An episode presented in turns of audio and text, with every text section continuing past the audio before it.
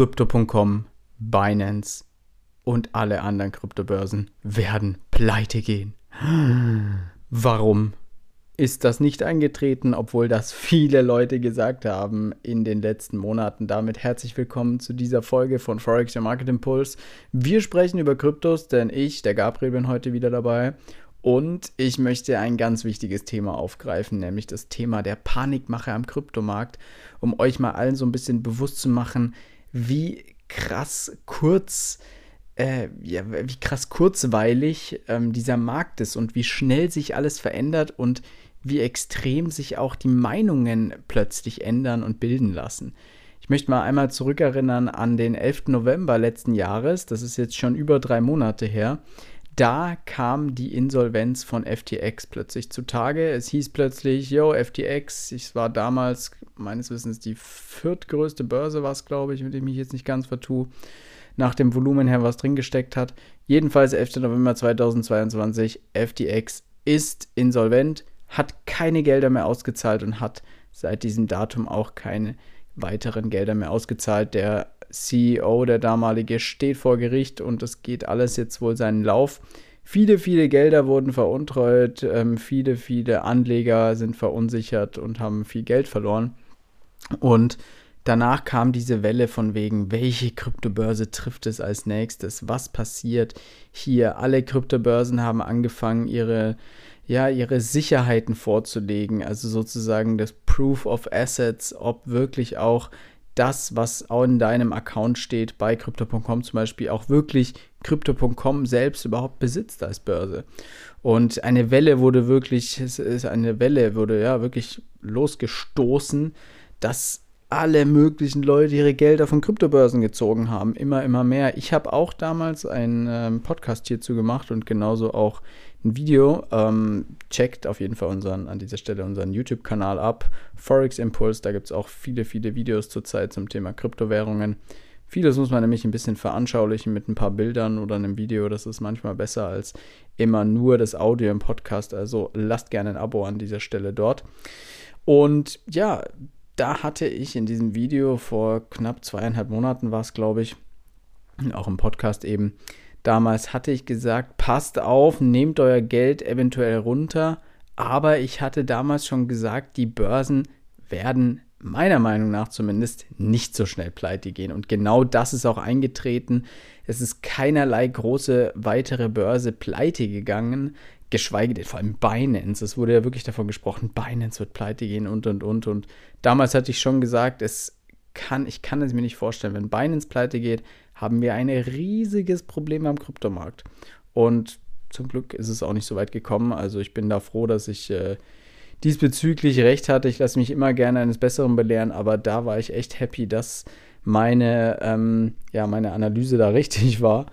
Ähm, äh, was natürlich noch kommen kann, wer weiß. Aber Fakt ist, die Kryptos sind ja auch wieder gestiegen seit Anfang des Jahres und die ganzen Börsen sind wieder, ja, haben wieder größere Volumen, die sie handeln, wo also viel mehr Geld ist wieder auf den Börsen. Und die ganzen YouTuber haben ja eine Zeit lang auf YouTube, also Mitte November bis Ende Dezember, so geworben mit, kauft euch einen Ledger. So nach dem Motto, ich hab's euch ja schon immer gesagt, zieht euer Geld darunter, bla bla bla. Zwei Monate davor haben viele davon noch selber für FTX geworben. so viel mal dazu. Aber das ist ein anderes Thema. Ich will jetzt auch niemanden hier schlecht reden. Ich will einfach nur ganz klar euch zeigen da draußen, euch Zuhörern, so ein bisschen, wie krass Panik gemacht wird am Kryptomarkt. Und das zeigt auch, wie ja, kurzfristig die meisten Investoren in dem Markt agieren wollen, weil wer einfach sein Geld auf den Börsen liegen gelassen hätte, dem wäre nichts Großartiges jetzt passiert. Und das wurde, vor allem wer zu diesem Zeitpunkt auch schön investiert hätte in den Markt, hätte wirklich noch gute, gute Preise mitgenommen. Ähm, und wer jetzt bei vielen Währungen, also auch bei Ethereum und Bitcoin im höheren zweistelligen Bereich im Plus.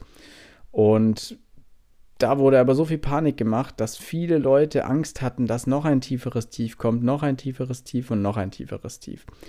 Und an der Stelle muss ich natürlich sagen, klar, lieber, man macht, ähm, ja, man sagt jetzt, passt auf, es kann noch tiefer gehen, als dass man sagt, kauft jetzt alle, weil es wird nicht mehr tiefer gehen, weil es kann ja niemand genau sagen, wie tief es letztendlich gehen wird.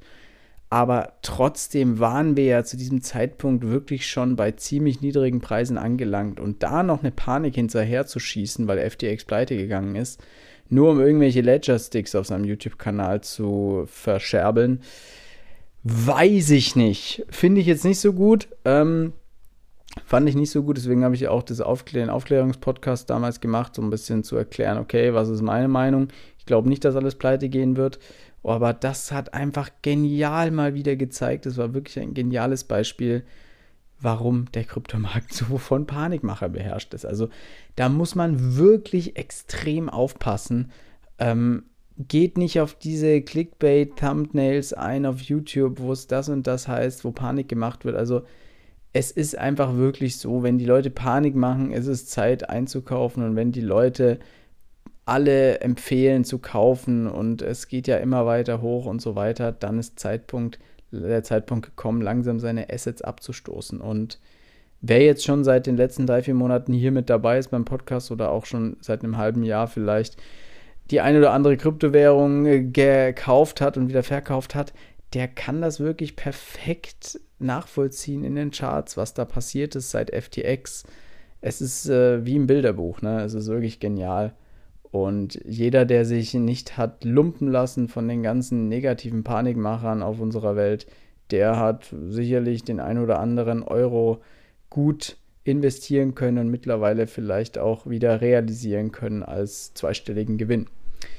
Ja, so viel zu dem Thema. Also lasst euch einfach echt nicht von so Panikmacherei ähm, genauso wenig beeinflussen wie von einem Hype das sind so die zwei Extreme, bei denen wir extrem aufpassen müssen. Die Extreme, bei denen wir extrem aufpassen müssen, alles klar.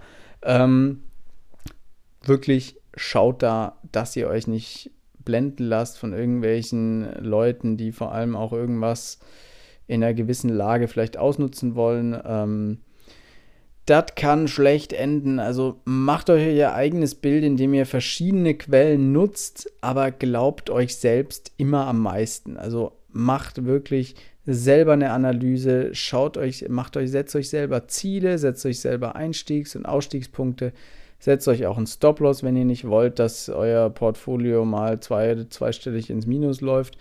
Ähm, aber geht einen eigenen Plan an. Arbeitet euch selber in das Thema herein und glaubt nicht immer alles, was auf irgendwelchen YouTube-Kanälen vertrieben wird. Das ist nicht immer das Gelbe vom Ei. Wie gesagt, in der letzten Podcast-Folge von mir ging es ja auch um die Krypto-Wollmilchsau und die gibt es leider nicht. Das heißt, die müsst ihr euch, wenn schon, selber erst erschaffen. Ich wünsche euch einen guten Start in den Donnerstag für alle, die das heute am Morgen Richtung Arbeit hören und baldiges Wochenende hoffentlich. Bis bald.